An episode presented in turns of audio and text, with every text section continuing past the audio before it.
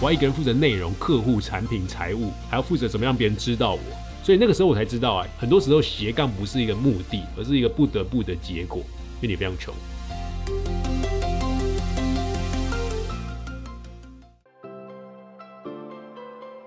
你好，欢迎收听雷蒙三十，我是雷蒙。雷蒙三十和你分享我和柚子的艺人公司故事，以及如何升级你的工作效率和生活品质，帮你找回你对于生活的掌握感。你知道吗？我们的三十岁除了朝九晚五，还有另外一种打开的方式。我是雷蒙，你的生活黑客教练。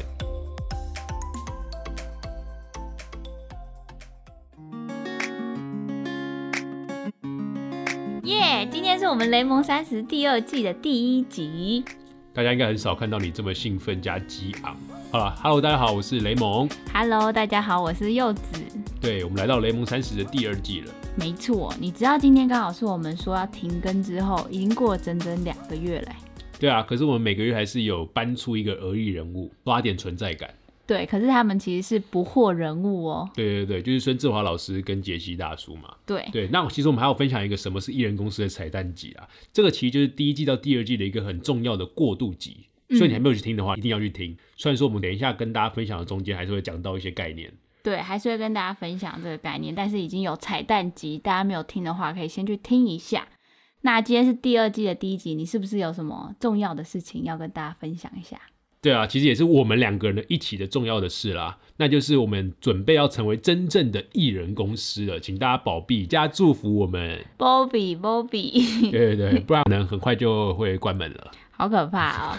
那你要不要跟大家还是分享一下什么是艺人公司？虽然我们现在其实是两人公司，对，艺人公司的反义词不是什么两人、三人、一百人、一千人这样，而是我们去质疑那些无限的扩张。嗯，无限的一直想要扩大成长的公司，对，因为基本上传统公司的目标就是不断让它的营业额啊、销售啊、市场啊、人员规模啊，不断的一直扩张，从一千到一万到越大越好，他们就想要这样。嗯，那我知道，就是我们两人公司是为了要找回我们自己对生活的掌握感，嗯，然后服务好我们的生态，服务好我们的盟友。对对对，这其实就是第二季跟第一季最大的不同。希望大家有喜欢我们第二季的开场词哦。回到一开始做雷蒙三十 Podcast 的一个目的啊，第一季的时候，我们想要去探索即将三十岁的我们，嗯，还有哪些的可能性。嗯，但是经过了第一季之后啊，我发现我过去的经验，不管是在外商啊，还是在北京啊，或是回到台湾了，进入一个传统集团的工作，我发现我还是喜欢在大学时期那种自由工作、自由职业、数位游牧的生活。嗯，不想要被管。可以这样说，不要看人脸色过日子。嗯，有时候不是一个脸色，而是一个组织文化的问题。对对对对，所以我觉得啊，我们第二季要聚焦在怎么样脱离传统的成就金字塔，就像我们这次的特别的开头一样，还记得那句话吗？嗯，就是除了朝九晚五，我们还有不一样的生活跟工作的选择。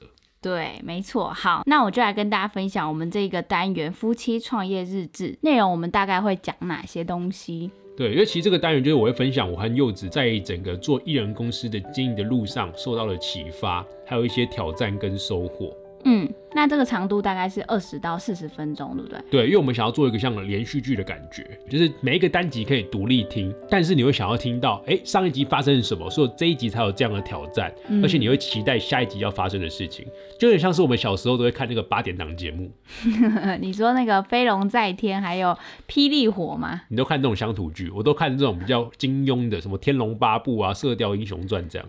好，总之就是会有连续剧感，让大家会想要一集一集听下去。对对对，就你会发现以前在看八点档的时候啊，就是突然间，哎，有两三集没有看到，会出去很忙。嗯那突然这一拜又突然间看了一集，哎，你不会看不懂，对可是你会很想去把那个前面两集漏掉的补起来。就很想知道这个中间过程到底是发生什么事。对，而且就很期待下一集，这就是八点档。那我们讲说，如果我们 podcast 可以做得像八，如果八点档，如果我们 podcast 也可以做得像八点档，我觉得还蛮好的。对啊，自己也会很期待我们这一周又有哪些新的挑战和故事可以跟大家分享。对，反正就向大家汇报一下我们的生活啊，还有我们的脑袋里面发生什么新的成长跟变化，然后分享在这个单元里面，跟柚子一起。对你就要问我说，我的脑子有没有又更博学了一点？有没有你的脑子更 浅薄了一点？不要乱说。好，那我们今天要跟大家分享本周的两个启发点是什么呢？你自问自答一下啊。好，那第一个呢是怎么把自己当做一间公司在经营，然后第二个点是夫妻一起创业，我们有哪些坑要面对呢？对，没错，因为其实上个礼拜啊，我们终于见到了一位我之前一直很想见的朋友，叫袁思涵，大家叫他涵涵。对，嗯因为他是我在跟好好合作的第一个线上课程的时候就在，那个时候我记得是二零一五年，还二零一四还二零一六，忘记了。好好刚开始的时候，就第一年开始的时候，我就加入了他们的老师合作计划，好早哦，然后就发了第一堂课。对，嗯然后那个时候我其实不认识他，因为那个时候他是个东读生，就他也不是个正职员工，因为那时候跟我接洽，要么就是实习生，要么就是正职。对，所以四五年下来啊，他一路做到了好好的内容团队的负责人。在今年五月的时候，他出来自己开公司了，哈哈哈。他要变成自己艺人公司了。对对对，因为韩寒现在做的事情是，他提供企业方做知识萃取，也就是他这是他的专业嘛，因为他在好好上磨练了四五年这样，嗯，所以他其实知道说怎么样做出一个有效的线上课程。对，对吧、然后他在跟我们聊天的过程啊，他有一个原则，就直接呈现了艺人公司的底层思维。这件事情我很喜欢。他说他在下每一个决定的之前，嗯，他都先问问自己，是为了变得更好，还是为了变得更大？哦，有没有？真就是一般的从头公司都会觉得说啊，做一个决定，我就是要为了变得更大，对，就是我为了扩张，对为了了营收扩张更多，为了营收，为了老板的口袋。嗯，对，那反正员工都拿三万五一样的月薪，所以我能做到一百万，做到两百万，当然选两百万啊，对不对？大家都是这样想。可是对于艺人公司来说的话，就是要回到生活的本身，嗯，要回到说，哎、我们到底自己一开始做这个专业，一开始去打造这样子一个工作模式是为了什么？回到自己的初衷，对，就是要回到那个生活的掌握感，就像是我们生活黑客啊，或者艺人公司要追求的。我们自己的最大的目的是要回到自己到底原来你想要的工作跟生活的模式是什么。嗯，你不是受雇于某个人，所以你把你的一整天的朝九晚五的时间都卖给他。你应该去知道说，哎、我现在有这个专业，我可以脱离于系统，那我可以服务好我真正想要服务的那一群人，让他们更好。可是前提是要先让我自己更好。对。但是像韩寒这样，他一个人其实也蛮辛苦的，对不对？对啊，废话，要一个人做，嗯所以一个人公司真的是非常非常累啊。就像我当时在大学的结案自由工作生活啊，我要一个人负责内容、客户、产品、财务，还要负责怎么样别人知道我。所以那个时候我才知道啊，很多时候斜杠不是一个目的，而是一个不得不的结果。因为你非常穷，嗯，所以你任何机会都要把握住。但像海涵没有了，OK 吗？就是海涵现在已经有一个很厉害的专业，他有自己的名声跟自己的信任资产。嗯，所以他开始知道说，哎、我离开公司之后，我可以运用自己的时间过我自己想要过的生活。就像我们两个自己有安排一个周三家庭日的感觉。对，对，就当大家都还在上班上课的时候，或者在忙于成为一个社畜的时候，我们周三是家庭日，我们会出去玩。嗯，然后你们在周日放假的时候去外面人挤人，然后我们周日的时候在家工作，很棒。嗯，所以我们都是为了越来越好，然后越来越找到那个对生活的掌握感，就不会像以前那样那么累。对，就没有想到就是啊，我一年就要赚两三百万，然后一直狂赚钱，可你存到银行里面到底要干嘛？那么你不如就是把那个钱好好的花掉，就是钱就是用来花的，可没有让大家成为月光族，好不好？就是你要去懂得知道你自己生活的重心，你自己想要那个优质的休闲生活是什么。嗯，那你觉得如果要成为艺人公司，有哪些最重要的特质，或是不能放掉的原则要坚持住的吗？这个问题很简单，嗯就你可以想一下，就另外一位我们的前辈余维畅老师，你认为他身上有什么样的原则是你很喜欢的？他的原则就是家庭第一，嗯，对啊，还有呢？就是一个人，然后很自由自在，然后有弹性，想要工作就工作，然后想要跟家庭出游就出游。对，可是这些词就是大家看到他的表面，就是看起来很开心自在啊，然后去故宫南院啊，跟家庭一起出游拍照啊。嗯但其实他的本质是一个非常自律的人，因为他每天要发一个电子报给他的用户们，所以他必须要一直不断的安排好自己的时间。没有人督促他的时候，他才知道自己该做什么。就是一般的职场跟艺人工最大的差异，就是职场里面是老板会帮你定 KPI，老板跟你讲说你现在要做什么，你就像一个很乖听话的狗狗，叫你伸手就伸手，叫你趴下就趴下，把大家讲的好糟糕。没有没有，就是有一部分人是这样子，对不对？对所以这样子的生活之中，你已经习惯了，就像台湾的教育一样，老师说这一拜要考国文，你就很听话考国文，把国文课本全部翻一翻这样。嗯可是当如果没有人要告诉你该考什么试，没有人告诉你现在该做什么工作，没有人告诉你今年的目标是什么，对你，会知道怎么做吗？所以余文尚老师的底色就是，当没有人告诉他要干嘛的时候，他可以自己知道，嗯我现在的方向，跟我要学习什么，跟我要产出什么，跟我要培养什么样的专业，嗯就是一个自律的底色。对，就是你自己要安排你接下来要做什么事，你今年的目标你自己定，然后你自己去完成，这样。对对对，所以你要有艺人公司的弹性，那你必须要有经有个人自我的自律。嗯，对对。那上次我们跟韩寒聊天的时候，他是不是还有讲到一个我记得特别可以学习的点，就是他说创业当了老板之后，那个职称好像还是蛮好用的。对，就是我们现在年轻人可能都会觉得说啊，现在那个职称就是泛滥，对不对啊对？因为现在一堆创业公司啊，就大家都想说啊，我自己是执行长啊，啊，我是什么什么总监呐、就像我们去北京的时候剪头发的时候，最常遇到的就是所有的设计师都是什么设计总监，嗯然后什么设计大师，就他们的 title 都是非常非常的浮夸，首席设计师，就是那个职称大家都自己弄这样。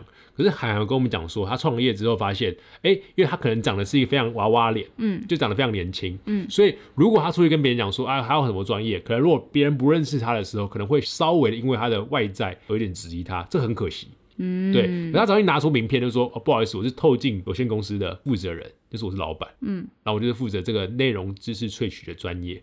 对那，大家觉得说，我靠，那这个人是真的是搞真的，因为他嗯成立了公司就是要玩真的。为什么？因为其实成立公司是有蛮多的费用的，这我们之后会跟大家讲。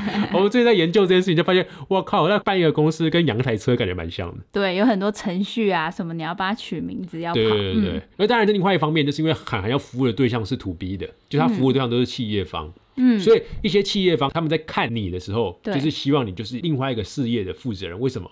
因为这样做决策比较快，嗯，对不对？懂如嗯。如果你只是一个一般的业务，对，你出去谈，那如果一个大老板跟你谈的时候，发现靠，反正你还要回去跟老板讲，你讲好的事情，到最后不一定会好。对，就跟奥 K 很像，就是常常会说叫你们经理出来，对对对。就是我来跟你们 长官谈这样子。对对对，所以就是当他服务的对象知道说，哦，你就是可以自己做决定的那个人，那我就会比较信任你，嗯，就大概这样。所以我知道有些老板很可爱，他们名片上会写说是业务，哦，我知道啊，总经理都会写他是业务，对，这样子才可以不用当下的给别人决定，对你，可以跟大家讲说啊，我们这个东西要回去跟我们主管、跟我们团队讨论一下。嗯，总经理的名片上面都不会写总经理。对对，就是不让别人知道我自己是职称很大，我可以做决定，不然大家就会在现场那个饭局把你困在那边。嗯你现在就要给我决定，不然你就不要走。对你就是那个人情就很容易欠别人，人家就已经跟你讨这个，然后你就很难说不。对对对，嗯所以像韩寒，就是他觉得说，哎、他当老板之后，发现以前都觉得这个职称蛮鄙视的，也不是很鄙视，就觉得啊，这只是一个装饰品。对，但后来发现其实还蛮重要的，嗯，对，那是他土 B 啦。可是像我们这种比较土 C 的，就是我们想要让每个个体找到自己经营自己的方式，成为自由工作者，甚至怎么样成为一个艺人公司的经营者。对，这件事情还是在一个转换阶段。我们觉得我们的受众大多时候我们还是服务一般的用户。所以我们比较不用在乎那个职称嘛。我觉得我们要培养的是那个信任资产跟作品集，比职称更重要。就大家看你知道说，哎、你真的在哪个地方很在行，嗯，然后你真的累积了哪些作品，然后这些才是真正的信任。他不会因为就是好，假如我雷蒙三十，我出去跟你讲说我是雷蒙三十的执行长，你就觉得哇靠，雷蒙三十这个雷蒙很屌，就是就是不会。我应该要做的是给他看我的网站，就发现哇，网站上有很多真的是生产力工具跟数位工作思维的一些背后的方法，跟一些很棒的 know how。甚至有不同的场景可以让我成为一个生活品质跟工作效率更好的人。嗯，有很多不同的内容跟课程，这个才会更有信任。比起你就拿出来说我是一个执行长，对，或者是我是我们团队的创意总监，对，就是对我们来说比较不一样，因为行业别不一样嘛。嗯嗯。对对对，嗯，那韩寒他也有说到一点，他就是说他现在的客户其实都是靠介绍来找他的，这是不是跟你以前是学生讲师的时候蛮像的？嗯，对啊，那应该也蛮多人会好奇，就是这些口碑是怎么样一步一步去累积起来？就不管是 to B 还是 to C，这个口碑跟大家对你的信任资产，你刚刚讲的，这要怎么去把它 build out 起来？对啊，就像我刚刚讲的，跟我们之后要推出的产品，最重要就是经营好每一个信任，也就是用心经营好你每个客户。就你要想办法让大家想到你的时候，会想到什么样的关键字，或者是反过来想到什么关键字会想到你。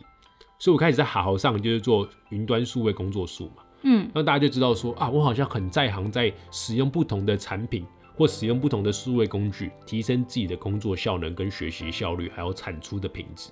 嗯，就跟上一集不惑人物大叔说的一样，你要把你自己的那个关键字养出来。对对对对对，就我自己在推广就是生活黑客的概念，对，就是你怎么样去破解每个系统，去找到自己可以使用的一套原则跟方法。嗯，对，那我这件事情就是不断的产出相关的文章啊、课程啊，还是我自己开课啊，别人去找我讲课。那更重要的是，在这些人跟你互动的时候，你有没有好好的去善待或是服务好他们？就像我一开始在做我自己的讲课或讲师服务的时候，我都会建立一个自己的资料库，会去追踪他们，哎、他们最近有什么样的需求啊？还是我上一场课程，哎、有哪些回馈可以让自己更好啊？就是你要不断让自己更好，让大家觉得说啊，我找你这个讲师跟其他讲师很不一样。就像大叔说的啦，就是每个人都在做一样的事情的时候，嗯，你有没有办法做到一点点的不一样，对，就让大家记住你。嗯，就用心经营好你每个客户，那个信任值才是最重要的。对，在一开始的时候啊，就当然还是有些人个人品牌想要赚那种快钱，就常常会打说什么啊，我可以让你在一个月内月入百万啊，这种就是这种，我自己觉得其实蛮消耗个人品牌的。就是蛮消耗你的信任资产。嗯，我觉得这种人跟人的关系是一个渐进式，对，是一定是慢慢越来越熟，慢慢越来越对你有更多的信任。然后你都是用这种外在诱因，用这种钱啊什么东西去吸引大家来，我觉得很容易吸引到一些不是你真的想要的 TA。嗯，对，就我我就不太擅长做这些事情，所以我觉得，哎，我没有想要一下子赚大钱，那我们就慢慢慢慢的，让我们这个生活跟这个生态更好。对对，所以啊，这个地方跟大家讲，就是自由的前提是自律，个人品牌是结果，不是目的。我们要追求的目的应该是怎么样让自己的生活的掌握感更好？你自己心中的理想生活是长什么样子？你要去想办法让自己更好，不是让自己更大。嗯，对，这其实就是我们在做，哎，怎么把自己当做一间公司在经营的一开始的步骤。那后续当然会有一些政策方面，就是这些法律方面，就是你要缴哪些费用，请哪些会计师，这当然是后续的事情了。就是前面最重要的底色的基础，就是你要先把自律。跟你想要怎么样的生活给想清楚。嗯，好，那我们现在要从一人公司变成两人公司，然后夫妻一起创业，你觉得会有差别吗？你觉得什么差别？你说我觉得夫妻创业有什么差别？对，这感觉就是问说，哎，两个人在一起要不要结婚？结婚有什么差别？感觉是蛮类似的题目。对，可是因为这个问题蛮受到我启发，就是我们问了几个身边的朋友，然后问他们觉得夫妻适不适合创业，然后玉胜老师我觉得给的答案非常的有深刻跟有影响，你记得吗？就是文案的美的创办人。对对对对。他跟我们分享了一个故事，我非常的深刻。他说，夫妻创业就很像两个人去操场跑步，然后当枪声响起，两个人开始跑，一起创业之后，一定有人会跑得比较快，有人会跑得比较慢。那这个时候呢，就是那个跑得比较快的人就会一直要停下来等，然后跑得比较慢的人就会心里很有压力，要一直追上。然后就会造成两个人心里不太平衡，这种不平衡就会影响家里，到生活也不平衡啊。然后两个人就会一直吵架，所以他建议夫妻绝对千万不可以一起创业。你不要用三个否定词加重这个结论。真的，然后我听到就觉得，嗯，对，就是会真的很让我去思考，说我们夫妻创业到底适不适合。来喽，这就是比喻的概念。嗯，如果这个目标并不是一个无穷尽的终点。就是这个目标，大家就觉得说啊，可能就是如果是赚钱，像刚刚讲的，就是一个无限扩张的目标，可能就会跑得非常非常累。那如果这个目标就是想要让两个人可以有一个更好的生活的目标，嗯，我们就不会是在跑步，而是在马拉松，就是慢慢跑，不是比快的。什么意思呢？马拉松的概念就是一个人在跑的时候，嗯，最重要是什么？喝水。最重要是那个休息站，对，没错，所以 所以应该不是两个人一起跑步，而是一个人在跑步的时候，另外一个人做辅助，嗯，那这样就不会有一种就是哎谁跑的比较快，你怎么还跑那么慢？就是彼此做好彼此负责的事情，但这件事情比较理想，对对，因为其实两个还是会互相执行，然后一定会有重叠的工作。那在重叠的工作上时候，就一定会有吵架，就可能是我的做法或我的原则，柚子觉得没有办法接受，或者他觉得我太啰嗦，就他很常这样，你就很常碎碎念啊。我都是跟你讲怎么样可以做，让你节省你的时间。我是怕你太累。好，那你就去讲你的观点是什么？对，所以我的观点就是你要根据是做法吵架，而不是根据目标吵架。这什么意思呢？也就是啊，像我之前都提过的朋友的模型，就是一个伴侣啊，或是一个夫妻，最重要的其实是目标要一致，就长期要长跑的那个目标一致。所以在目标一致的前提之下，你才成为夫妻。所以基本上我们不会因为目标吵架。如果因为目标吵架，不好意思，直接分手，再见。不要联络，对不对？那如果目标是一致的时候，我们要吵架的点会是什么？也不要去针对人吵架，嗯，就不要怪他说啊，你这么懒惰啊，你怎样怎样之类的，就不要这样子。你应该针对的是你的做法吵架，就是你这个方法，哎，可能在写这个我们这个 podcast 的内容的草稿，可能外部的合作的企划，那你怎么样做会更好？嗯，对。那这个的吵架的点就是，我告诉你说，可能你下一次明明可以用一个小时的事情完成以前三个小时的工作量。然后吵架，就这件事我就不觉得还好。就这件事情，就是他的这个吵架是为了让彼此更好的进步，就等于是比较大声的沟通，不是吵架。对，那么也跟大家分享一个，你最近觉得哪件事情吵架你很不开心啊？我觉得吵架会真的让人家生气，都是态度的问题。如果不是态度的问题，那他就不是吵架，他就是大声的沟通，就像你刚刚讲的那样。所以其实我蛮认同你刚刚讲的那个马拉松的观点，就我觉得我们两个现在其实就是有一个很明确的目标，想要一起达成，然后在这个路上其实是互相扶持，然后看我们两个怎么样可以去互补的。嗯嗯就是我有我不擅长的东西，可是我有我非常擅长的东西。嗯，那刚好柚子可以做到我不擅长的东西，那他非常不擅长的事情我来做。那如果真的有两个人都不擅长的东西，干嘛？就外包。OK 吗？就是嗯我觉得艺人公司的核心概念就是在外包。像我的自己的 blog 有写，对，就是时间管理真正有效的方法就是外包，去找到适合人帮你做一件事情，而不是把它变成员工，因为你要养他二十四小时太蠢了。就成本上不考量，然后你绑住一个人的生活。嗯，对对对。那你你要讲一下你觉得最近最生气的一件事情吧。回到刚刚的问题，最生气的一件事情就是你觉得有在真正吵架的，你可以跟大家分享，没关系。就是态度的问题啊，举例来说，就是你很不耐烦的问题。我那不耐烦，有就是我所有盟友，盟友都觉得我对于大家都超级有耐心。你去社团去投个票，大家就觉得雷蒙有耐心，然后九成。因为你就是对别人很有耐心，然后对我就很没有耐心，我就觉得很莫名其妙，哪所以我有才会更生气。我对你都是一件事情，真的讲他妈超多遍 才会生气。就是一件事情，就是第一次我跟你讲，好，你不懂，我跟你讲，因为我可能这件事情我比较擅长，我跟你讲，好讲完之后，好，第二次你又忘记，你要重新犯一样的错，一样的错，那请注意是一样的错，不是不同一样错。的错，所以当你第二次犯一样的错，我会觉得好像可能是我沟通上有问题，那我换个方法跟你说，那我一样说完了，就第三次你还是给我 TMD 的犯了一样的错，这个时候所有人都会发疯。了。你有？我没有，其实实际上的状况是你讲了第一遍，然后你讲的非常的快，就很像台上的老师啪啪啪啪，然后讲完了，然后我可能就是做了一些笔记，可是没有做的非常的详细，然后等到我真的自己要去执行的时候，我照着那个笔记真的去操作的时候，我发现哎，诶怎么有一些跟你当时用讲的不太一样？那我就问了一句，哎，这个是怎么操作？是笔记上这样子吗？然后你在第一秒的时候就会很生气，就说啊，我不是教过了啊，我不是上次就跟你讲过，你怎么又问同样的问题？你不要这样子黑我。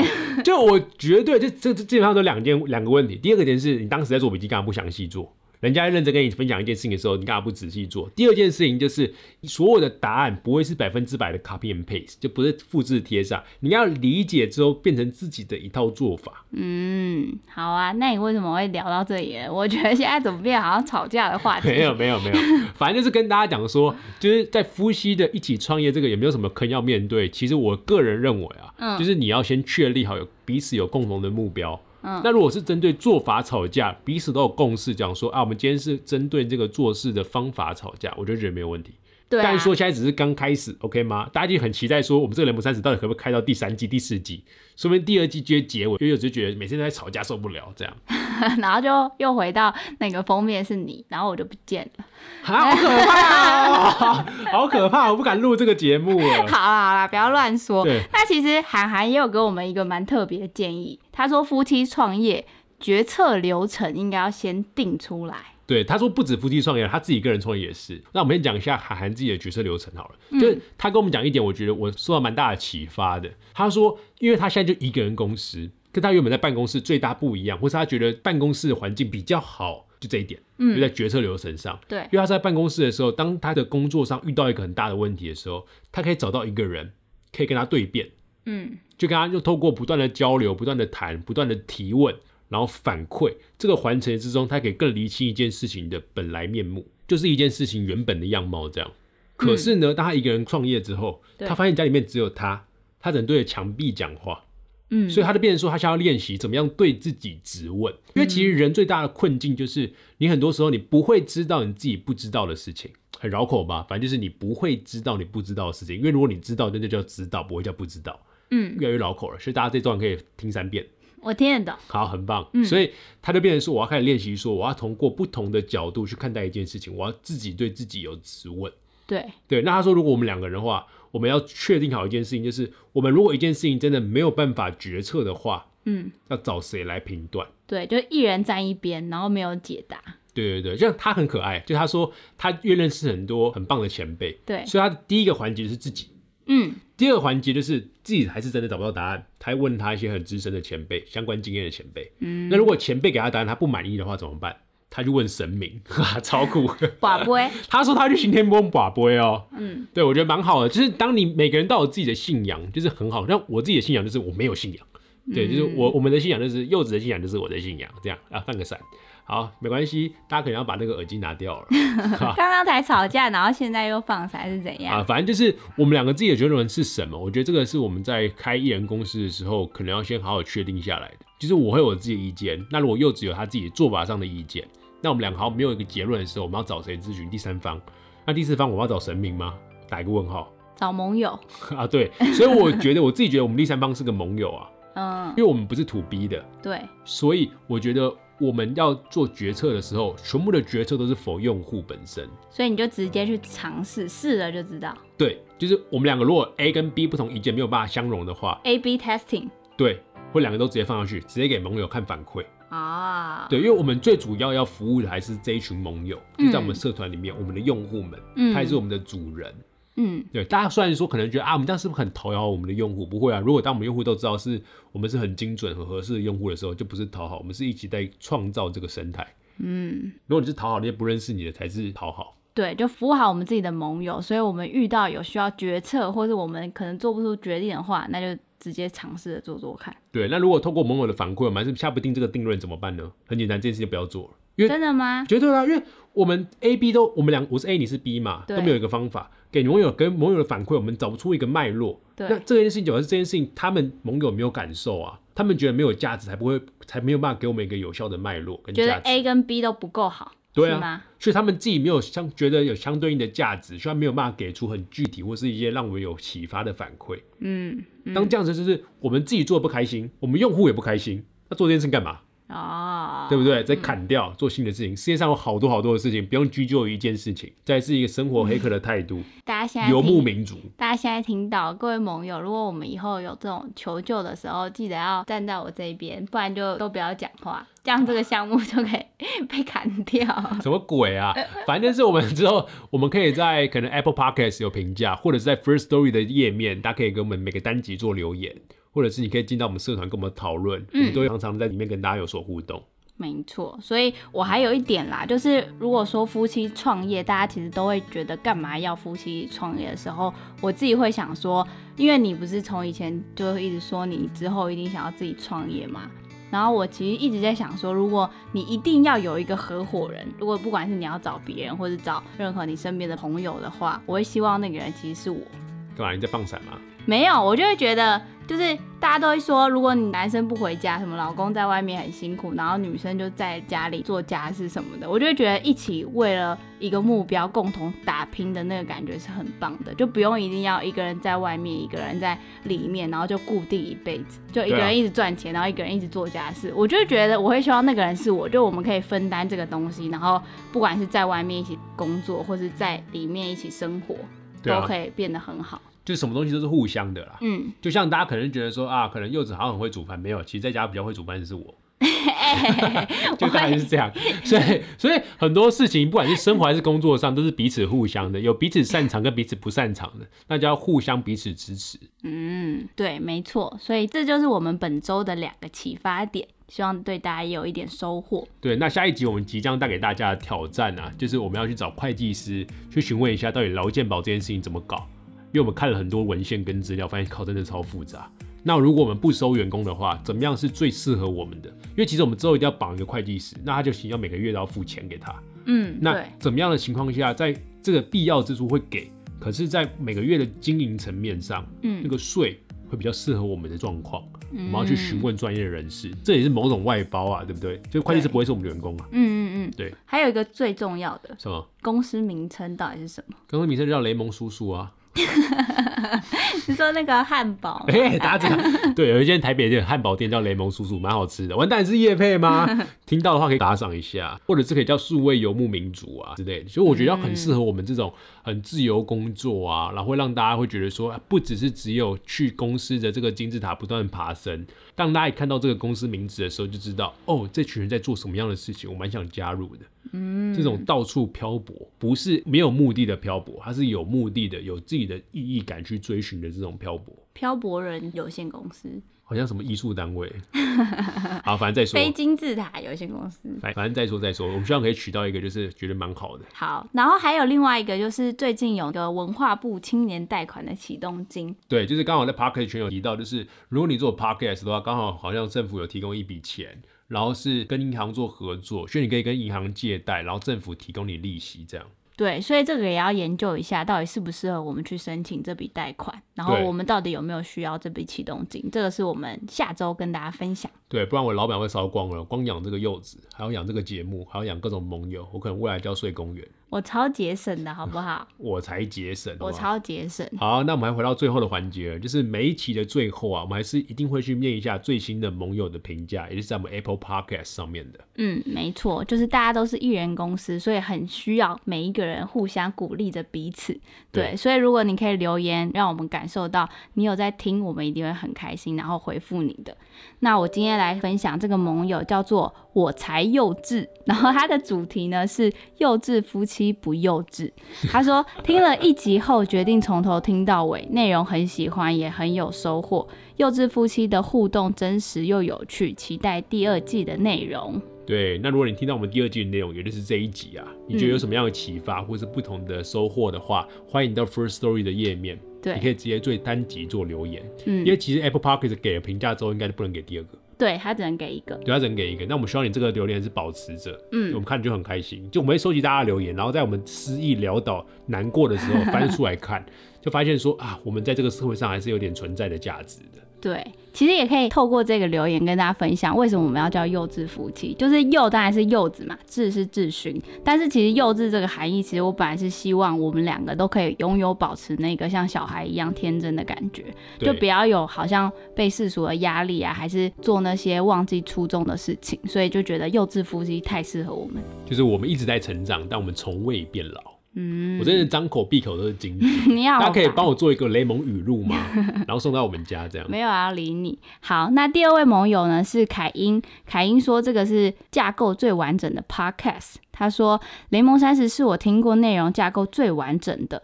总是简明扼要提出观点，台风很稳健，内容很有趣，也很有意义。很喜欢你们的内容与用心经营的社团，谢谢你们的付出，谢谢凯英。谢谢凯英，真的写到我们的心里了。对就是我们每次都花很多时间在做整理啊，或者想一下跟大家分享什么。这其实可能是大家没看到的一些辛苦历程。嗯那未来就是这一个艺人公司的单元，就会由柚子做内容的企划。对，就是会跟大家分享我们每一周我们夫妻又吵了哪些架、啊，还是雷蒙又做了哪些事惹我生气，这对，样因为他其实就是最会做这种个人日志的笔记啊。那这部分我觉得是他最擅长，所以就是给他负责。所以大家不要看，就是我们这一集可能三十几分钟，那可能我们前面准备就花了一两小时或三四小时这样。嗯，但是成果总是会很值得，很享受在这个工作中的。嗯，好，那我们就期待下一次跟大家见面。你可以先想想看，我们即将下礼拜遇到的挑战会是什么？那会有什么样的收获？或是你觉得，哎、下礼拜的挑战你特别想要听什么？